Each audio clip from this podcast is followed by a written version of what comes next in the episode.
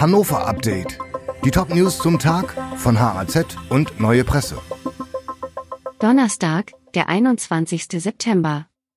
Polizei räumt nach Angriffen auf Frauen Fehler ein. Nach einer Serie von Attacken auf Mädchen und Frauen im Seender Ortsteil Ilten steht vor allem diese Frage im Raum. Warum ist die Öffentlichkeit erst nach der siebten Tat gewarnt worden? Nun räumt Lehrtes Polizeichefin Ina Nentwich erstmals öffentlich Fehler ein. Als Täter ist der 32-jährige wegen Mordes verurteilte Kevin B. verdächtig, der nach zwölf Jahren im Maßregelvollzug nun im Klinikum Warendorf auf ein Leben in Freiheit vorbereitet werden sollte und dort Freigang hatte.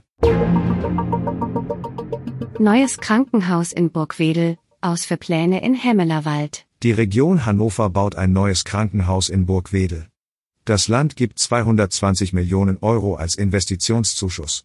Vom Tisch sind damit allerdings auch zwischenzeitlich erwogene Pläne, wonach die Region Hannover und der Kreis Peine ein gemeinsames Krankenhaus im Osten der Region bauen. Im Gespräch war etwa ein Standort in Hämelerwald. Das Klinikum Hannovers und der Peiner Krankenhausbetrieb sind hochdefizitär und müssen drastisch sparen.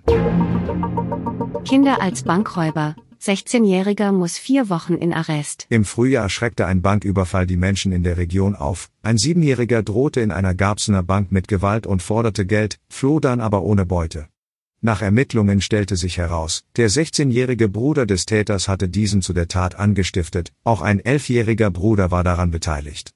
Die beiden jüngeren Kinder sind noch nicht strafmündig. Der 16-jährige wurde jetzt zu vier Wochen Jugendarrest verurteilt. Offenbar keine neue Bahntrasse von Hannover nach Hamburg geplant. Neue Wendung im Streit um die wichtige Bahntrasse zwischen Hannover und Hamburg. Bund und Bahn favorisieren zwar einen Neubau, doch steht dieser möglicherweise vor dem Aus. Nun haben sich Land und Bund offenbar auf einen Ausbau der Bestandsstrecke über Lüneburg ab 2029 verständigt.